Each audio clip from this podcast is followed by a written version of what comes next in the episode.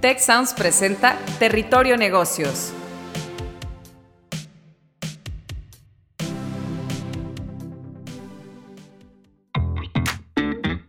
Ahora entramos a Territorio Negocios. Un espacio de diálogo y reflexión sobre las nuevas tendencias y transformaciones de los negocios en México, América Latina y el mundo. Yo soy Alicia Galindo. Yo soy Jaime Martínez y te damos la bienvenida al podcast de EGADE Business School y la Escuela de Negocios del Tecnológico de Monterrey. Bienvenidos a un episodio más de Territorio Negocios, en esta ocasión con el tema Cadenas de valor resilientes, operaciones exitosas. Tras las crisis de suministro que hemos experimentado durante la pandemia, ya sea atizadas por cuellos de botella en la industria de semiconductores, o de contenedores, los negocios buscan adaptarse y hacer resilientes sus operaciones.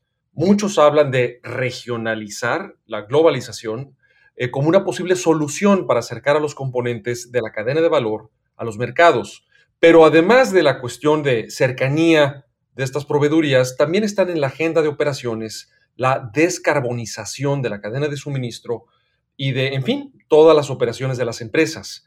En esta era del consumo consciente, muy poco probable que los negocios que ignoran la sostenibilidad tengan un buen desempeño en el largo plazo. Para este tema tan importante tenemos como invitados a Isaías Martínez, Senior Vice President of Sales de ventas en PepsiCo Mexico Foods. Eh, muy bienvenido Isaías.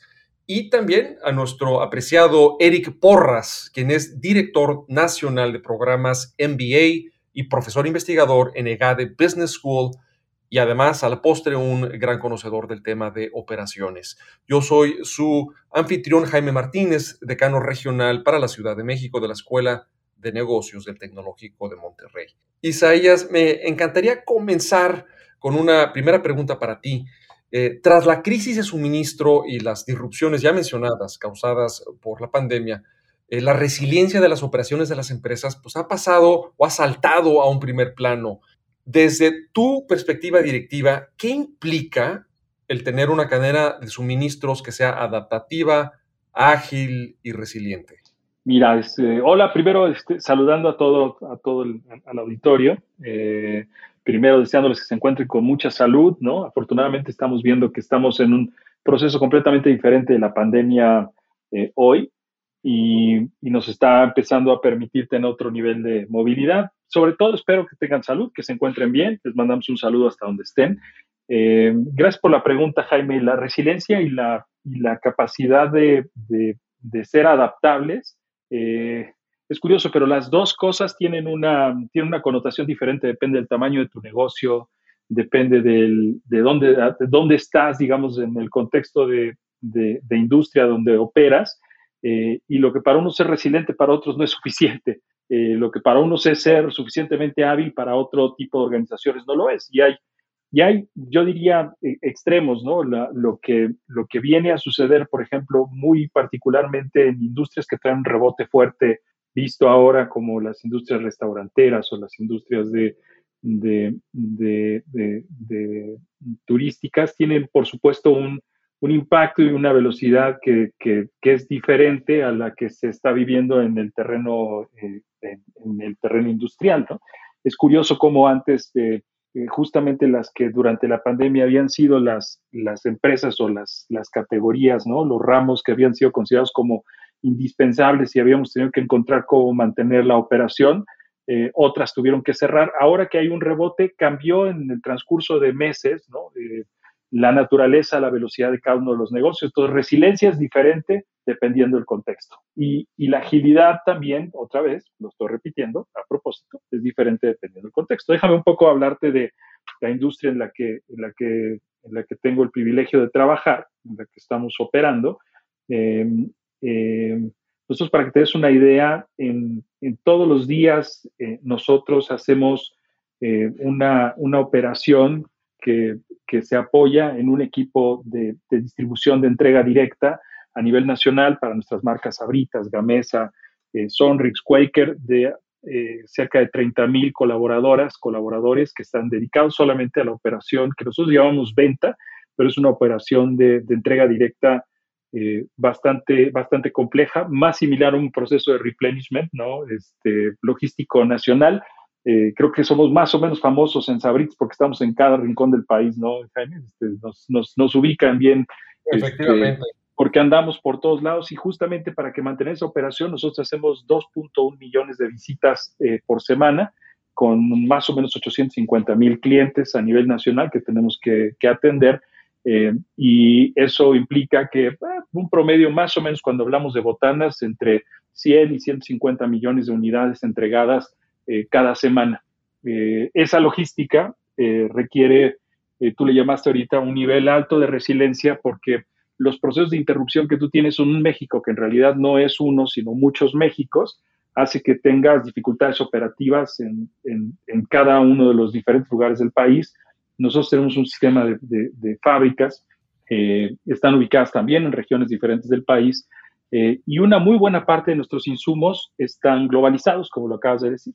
Eh, y nosotros estamos usando un concepto de resiliencia, al menos a nivel de nuestro, de nuestro grupo operativo comercial, eh, en que hemos cambiado el concepto de resiliencia por el de antifragilidad. No sé si habías oído del concepto, Jaime, de antifragilidad. De, ahora de, Seb, efectivamente. Exacto, exacto. Entonces hemos estado aprendiendo sobre la antifragilidad, o sea, hemos pasado de, de antes que decíamos que teníamos que aguantar, ¿no? ser resilientes, a convertirnos en antifrágiles, que es descubrir nuestras eh, debilidades, explotarlas de alguna forma eh, eh, descubriendo dónde están nuestras fortalezas y esas fortalezas hacerlas cada vez más, más, eh, más evidentes para poder subsistir, ¿no? O sea, el, ejemplo para quien no había oído el concepto de antifragilidad, en el caso de, de, de, de un músculo, por ejemplo, cuando hacemos ejercicio en el gimnasio, en realidad nuestros músculos son antifrágiles, lo que hacen es que se desgarran un poco y ese proceso de desgarre sanan, ¿no? aprende el músculo a, resistir el esfuerzo y entonces crece.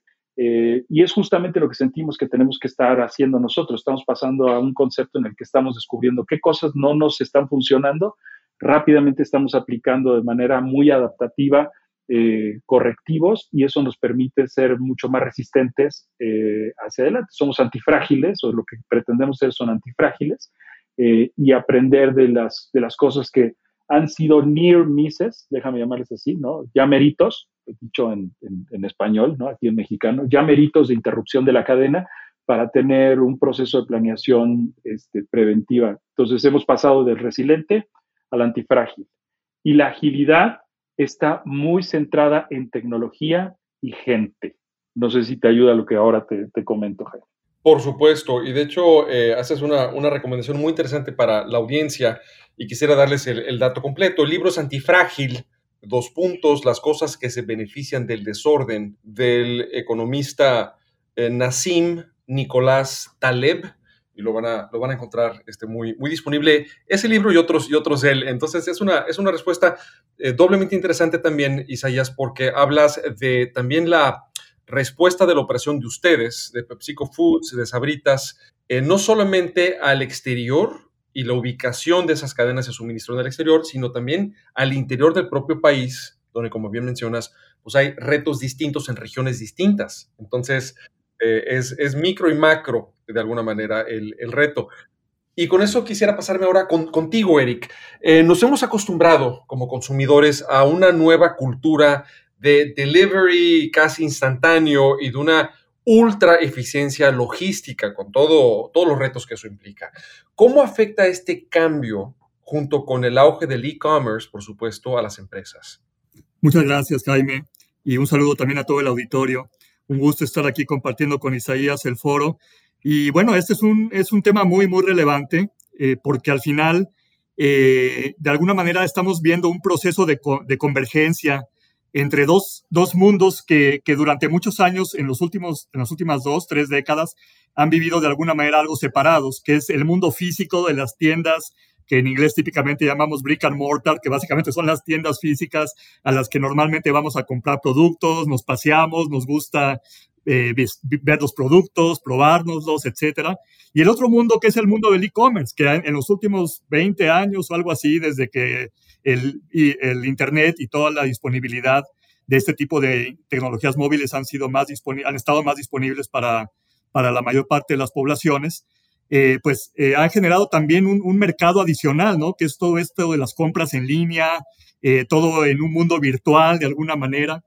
Y lo que estamos empezando a ver en los últimos quizás 5 o 10 años, ya nos comentará quizá Isaías la experiencia que él tiene en la industria, pero lo que vemos desde la academia es una convergencia hacia un proceso que le hemos llamado omnicanalidad, omnicanalidad digamos, en la, en la industria y en la literatura.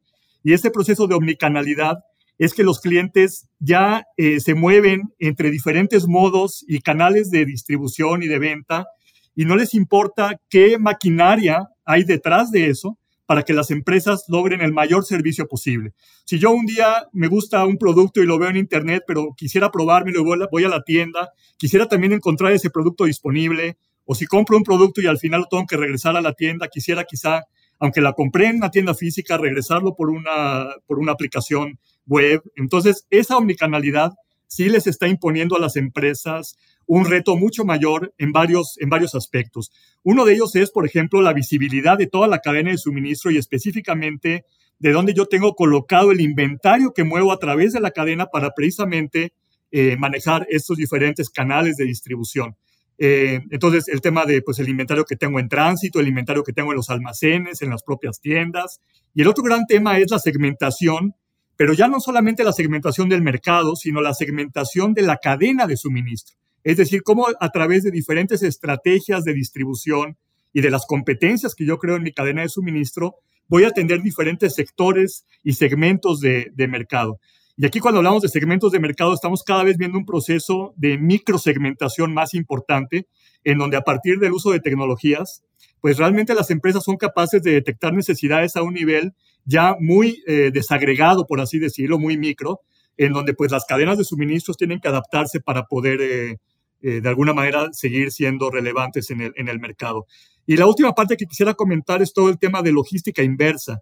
Las cadenas de suministro tradicionalmente se han diseñado para hacer una logística, digamos, de entrega que va hacia adelante, por así decirlo, ¿no? lo que es el forward logistics, como se conoce en inglés. Pero esta parte de logística reversa, que en el e-commerce y en la omnicanalidad cobran más relevancia, pues sí les ha eh, impuesto un reto a las empresas para aprender cómo manejar esas cadenas eh, de, regreso o cadenas inversas de la mejor manera, que aparte tiene que ver con algunos eh, de los temas que comentabas hace rato de sostenibilidad, que definitivamente son muy importantes para lograr una integración completa de toda la cadena de suministro. Entonces, eso es lo que, lo que ahorita podría comentar, Jaime. Eric, y, anotando, haces una mención de varios temas muy interesantes y la segmentación no solamente del, mercado al que se entregan los productos, sino de las cadenas de suministro. Hablas de la omnicanalidad, que en efecto es un gran eh, factor a, favor de la transformación digital y los sistemas de datos, ¿no? Eh, pero también la logística inversa, lo mencionas al final, que sabemos que durante la pandemia, si de por sí un muy alto porcentaje de los productos que la gente recibe en sus hogares son devueltos por diferentes razones, durante la pandemia que hubo un boom en el comercio electrónico, esa tasa de devolución se disparó, generándole eh, muchos costos ambientales, pero también financieros a las, a las empresas y volviéndose un, un verdadero problema. Entonces es, es, un tema muy, muy interesante. Em, a la luz de ese, eh, eh, esa elaboración que nos hiciste, Eric, quisiera pasarme contigo, Isaías, para que nos compartieras alguna estrategia que pudieras compartir con la audiencia que se haya seguido recientemente, se haya aplicado recientemente en PepsiCo Foods México em, para enfrentar pues, estos retos o estar mejor preparado para esos ya meritos que ustedes quizás han preidentificado, Isaías. Sí, yo creo que no va a ser muy diferente a muchas compañías grandes este, que hemos estado viviendo muchos llameritos eh, y otras que han de plano tenido una dislocación de, su, de sus modelos y han tenido que aprender.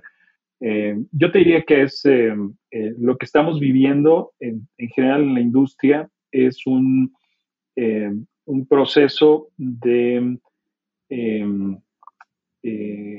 de sacar la información en tiempo real. Creo que trabajábamos antes en batch, déjame llamarle, usar ese concepto. trabajar en batch era relativamente común y, sencillo en nuestros modelos de, planeación de la, de, la, cadena.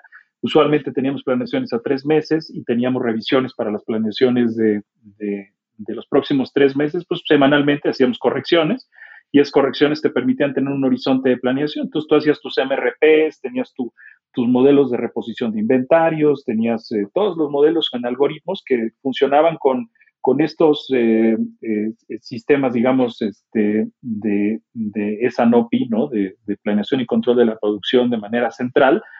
Y, todo eso en cuanto empezó la pandemia se nos cayó porque nuestra, nuestra capacidad de forecastear, nuestra capacidad de pronosticar este, se, se disminuyó de una manera brutal.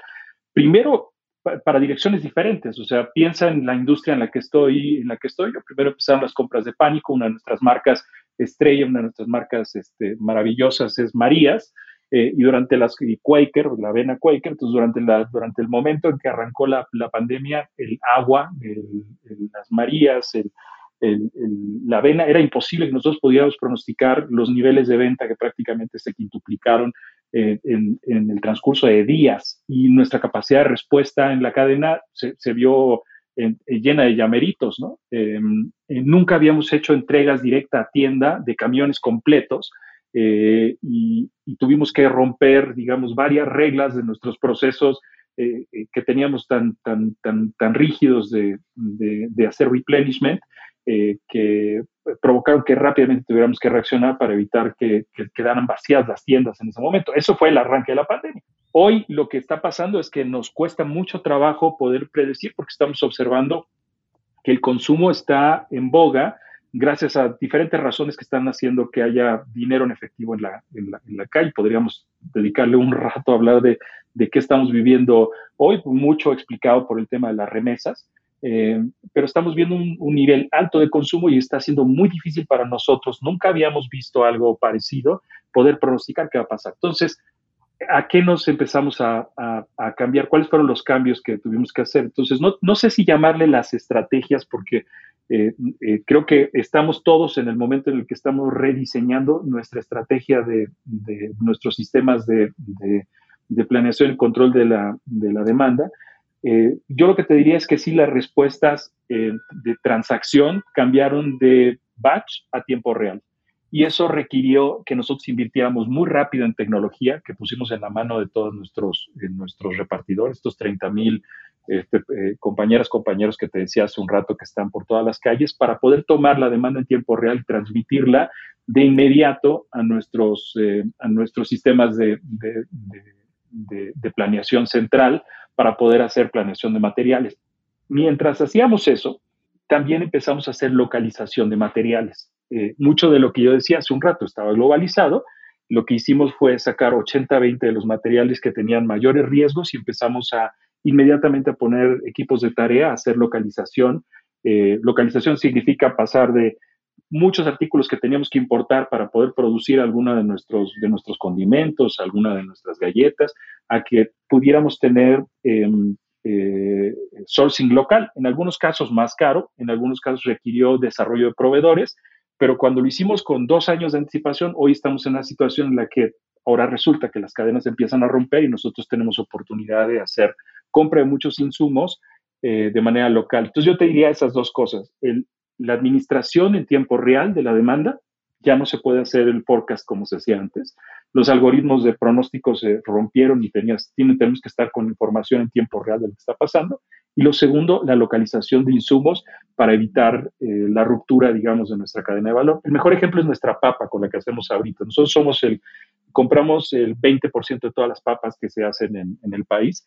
Todas son mexicanas, se hacen la mayor parte de ellas en Sinaloa eh, ahí, ahí tenemos nuestros centros productivos más grandes y el tener localizado nuestro insumo más importante para nuestra marca estrella eh, ha sido particularmente este, eh, relevante para mantenernos tanto en costo como en velocidad, como en presencia en, el punto de venta, ¿no? nuestros niveles de servicio en el lugar, en el lugar ideal. ¿no? Este, es lo que yo te diría, esas dos cosas. Eh, esa descripción de, cómo a través de la tecnología y el empoderamiento de actores en el campo, ¿no? Eh, logran pasar de batch a pedidos en tiempo real, pues supone, tú ya lo dijiste, una gran inversión y una gran transformación digital, que de hecho eso conecta con, una, de mis siguientes preguntas, eh, donde quisiera la visión tuya, Eric, de, por un lado, eh, ¿qué tan solventable es este reto de transformación para que las empresas en México, no solamente empresas del tamaño de PepsiCo Foods, sino otras pymes incluso en México, puedan hacerse de algunas de estas prácticas tecnológicas y de data y de empoderamiento en el, en el campo? Y también aprovechar pues, la cercanía que tiene México con los Estados Unidos. Vemos que ha, habido mucho reshoring, eh, utilizando la expresión en inglés, de empresas que por estar más cerca de los consumidores estadounidenses, pues prefieren tener la operación en México, ¿no? Aprovechando las ventajas eh, competitivas del país. Em, entonces, por un lado, eso abona a nuestro favor, pero por otro lado, pues está ese reto de transformación digital. Em, ¿Cuál es tu visión? ¿Cuál pudiera ser el balance de lo bueno y lo, y lo difícil para el empresariado en México, Eric? Gracias, Jaime. Sí, lo que nosotros vemos es que definitivamente eh, las cadenas de suministro si bien las grandes empresas son las, digamos, empresas que se conocen como tractoras, ¿no? Que van jalando al resto de todo lo que es la, la, parte de proveeduría. Eh, efectivamente, o sea, al ser tractoras, eh, implementar este tipo de sistemas como los que comentaba Isaías, eh, con sistemas cada vez más avanzados de analítica de datos, capacidades predictivas, necesariamente muchos de, los proveedores, que son empresas más pequeñas, pues también eventualmente tienen que implementar estos sistemas, pero en, buena medida apoyados por las empresas grandes, porque de alguna manera le conviene a toda la cadena de suministro que el nivel de tecnificación y de visibilidad de, toda la cadena, que ya comentaba yo hace rato, es, es muy, muy importante, ¿no? Y precisamente encadenando esto con, los procesos que estamos viendo después de la pandemia o post-pandemic, por así decirlo, eh, en donde pues muchas eh, cadenas de suministro han estado tomando la, estrategia o han estado viendo la estrategia favorable de reducir la extensión que tienen las cadenas de suministro precisamente para ser más resilientes, eh, regresando un poquito al primer tema que estábamos abordando, y en un proceso de regionalización de estas cadenas, pues definitivamente México es un país que está muy bien posicionado, primero porque tenemos una frontera con uno de los mayores mercados a nivel mundial, que es precisamente Estados Unidos, pero también porque tenemos ese acuerdo comercial, ¿no? El TEMEC, que, sustituyó a NAFTA hace, hace poco tiempo, y que le permite a México pues seguir siendo muy, muy competitivo en términos arancelarios, en términos de mano de obra calificada, y que va impulsando varios sectores eh, de manufactura industriales que forman una parte del PIB muy importante, ¿no? Si bien la industria automotriz ha sido ese gran motor de manufactura en México, vemos otros sectores muy, de muy alta tecnología como la industria aeroespacial, que en el Bajío de México, digamos, centrados en Querétaro y en el norte de México, en estados como Chihuahua, eh, pues empiezan a tener también un nivel de inversión extranjera directa muy importante, porque precisamente ya se tiene una base de proveeduría y de nivel de tecnificación o de sofisticación de uso de tecnología y también de procesos este, gerenciales y demás, que le permite precisamente a las empresas, eh, como decimos coloquialmente, aterrizar en blandito, ¿no? Y usando la expresión para la industria aeronáutica, creo que viene muy bien este término porque precisamente ya tienen toda una base de proveeduría de alta tecnología que les permite precisamente seguir eh, encadenando esos procesos que les permiten exportar hacia mercados como el de Estados Unidos, Canadá y otras regiones del, del mundo, ¿no? Es cierto que más del 80% de las exportaciones de México van hacia Estados Unidos y sí creo que México tiene una asignatura pendiente con buscar una mayor diversificación hacia, hacia Europa, hacia Asia, precisamente aprovechando la, salida que tenemos por los dos este, costados de México, ¿no? En los dos océanos, este, por el Golfo y por, y por el Océano Pacífico, para aprovechar esa cercanía y los, perdón, no cercanía, pero sí en términos de tratados de libre comercio que nos ayudan a tener este, beneficios eh, con, respecto a esos países. De acuerdo. Y quisiera pasar a la cuestión de la sostenibilidad y es cómo lograr eh, enfrentar todos estos retos y al mismo tiempo descarbonizar o reducir la huella ambiental en la operación de las empresas. Em, ¿Cuáles serían mejores prácticas que eh, están siguiendo ustedes en Psychofoods, Isaías? Y teniendo la visión de la empresa, pasamos contigo, Eric, también para, para algunas eh, ideas que la audiencia pueda llevarse, sobre todo aquellos que ya trabajan en este sector. Fíjate, muchas gracias por la pregunta. De hecho, em, pueden descargarlo porque lo tenemos en, en, la red. Busquen el PEP Positive, PEP, e ¿no? Este, de PepsiCo PEP Positive es PEP más en, en, Google va a estar adentro de nuestro, de nuestro eh, o cualquier que sea el buscador que estamos usando, pero va a estar dentro de nuestra, de nuestra página en PepsiCo y viene una explicación muy clara de todo lo que estamos haciendo para mejorar nuestro impacto en el medio ambiente. Ramón Laguarta, nuestro CEO eh, eh, global, lo ha tomado como una de las, eh, de las estrategias más importantes para ganar en el futuro como organización. No pensamos en PepsiCo que vamos a poder mantenernos si no somos congruentes y consistentes con el proceso de asegurar que tenemos el, impacto cero, que estamos buscando tener impacto cero en el medio ambiente, cosa que en ciertas funciones y áreas de nuestra compañía lo hemos logrado. Por ejemplo, 75% de toda la, energía eléctrica que se genera en nuestras fábricas es, completamente eólica eh, y, todas nuestras plantas tienen un sistema de tratamiento de agua que hace que básicamente al momento que nosotros tomamos agua del, del sistema externo, entran a nuestra fábrica y después empieza un proceso de reciclaje que nos permite utilizar agua potable para nuestros procesos, agua potable que ha sido transformada en nuestros sistemas de, reciclamiento y, purificación de agua después de haber sido desechadas por el proceso. Entonces es una maravilla porque ellas están negras, horrorosas cuando las ves que salen, inmediatamente entran a nuestros sistemas de purificación que están al interior de nuestras fábricas y, sale agua, agua potable, ¿no? Este, em, entonces, lo que estamos buscando es tener un impacto, un impacto cero. ¿Dónde es donde, están las, las áreas complejas, digamos, en, todo esto? Y nosotros lo ven ahí en el programa que pusimos de P Positive, porque tenemos compromisos que hemos estado haciendo para el 2025 y para el 2030. Eh, estos eh, diferentes eh, compromisos están convertidos en inversiones que estamos haciendo a todo lo largo de la cadena. Por ejemplo, van a ver, en, si entran a la, a la, página, van a observar, nosotros somos los primeros que vamos a recibir los primeros trailers eléctricos, ¿no? Este, Tesla ya, ya nos, nos, nos, nos, lo comprometimos y ya nos, nos prometió, bueno, ya le pagamos también, este, los primeros trailers eléctricos. Mm, utilizamos en casi todos nuestros, eh, todos los vehículos nuevos que estamos adquiriendo son eléctricos o son híbridos. Eh, y en el caso de, de, la mayor parte de los sistemas de transporte estamos utilizando los eh, eh, sistemas que nos permiten disminuir las, las emisiones al, medio ambiente. Em, toda la cadena, nosotros estamos llevando un control de cuánto están generando de CO2, eh, tanto en temas que tienen que ver con combustible, transporte, uso de cartón, em, absolutamente todo lo, lo, hemos lo hemos estado eh, midiendo y nosotros llevamos un control de reducción que tenemos que estar presentando anualmente porque tenemos un, un, threshold, tenemos un, un, un, objetivo, un target este, anual que tenemos que ir cumpliendo para que podamos llegar a los compromisos que estamos haciendo a nivel global.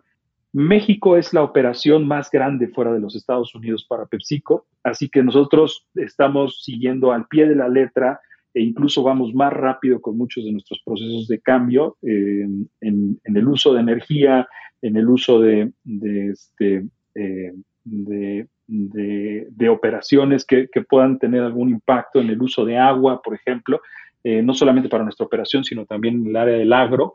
Em, en donde estamos siendo muy conscientes. Llevamos un, plan, ese plan se revisa, es parte de los PDRs, que le llamamos así, son los objetivos personales que tenemos todos los ejecutivos en la organización, se nos revisa anualmente.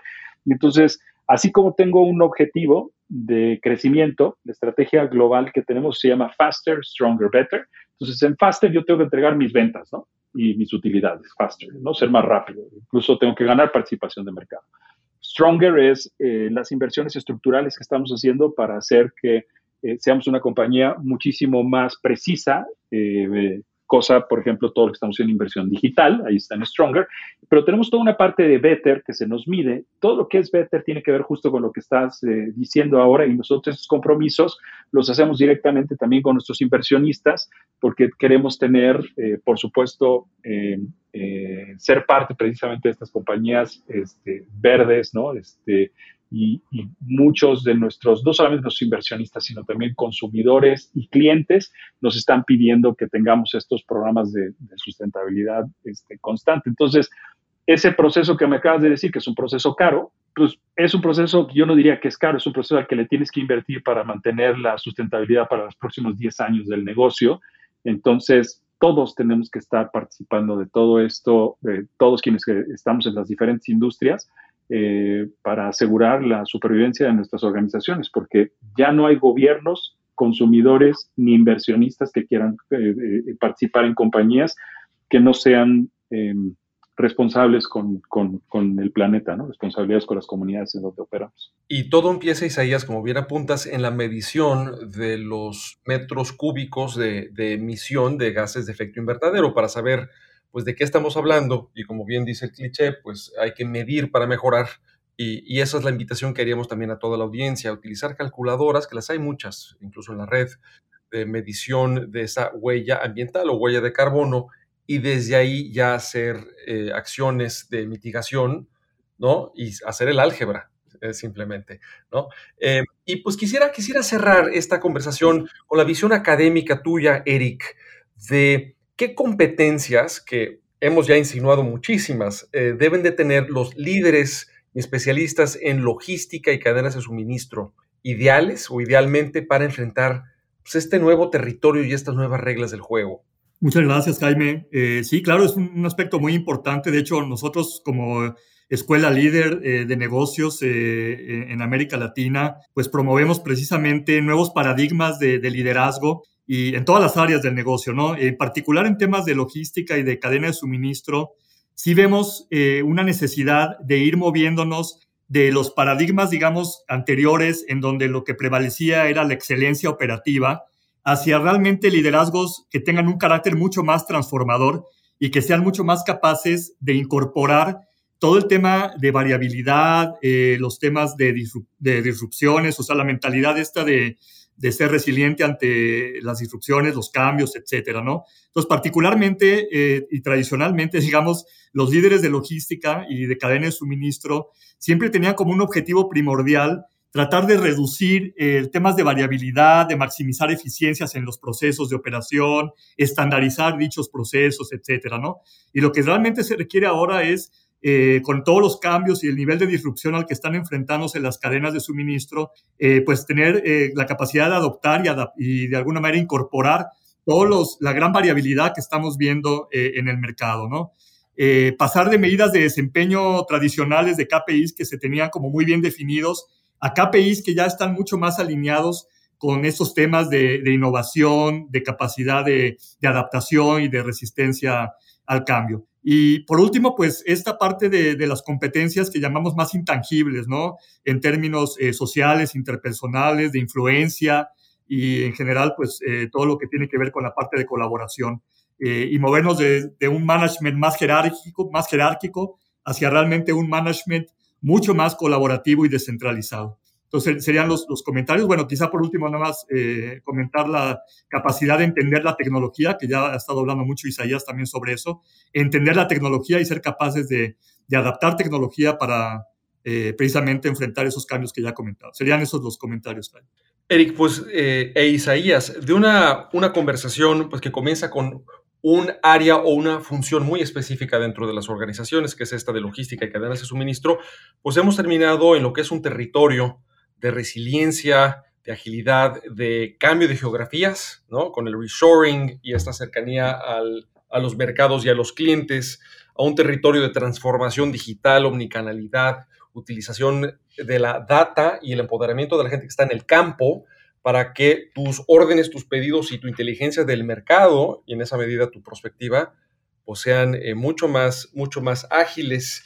Y finalmente, eh, un rol de liderazgo de operaciones y cadenas de suministro que no opera como silo, sino que incide de nuevo en la transformación digital de la empresa, hasta en el modelo competitivo, el modelo de negocio de la propia empresa.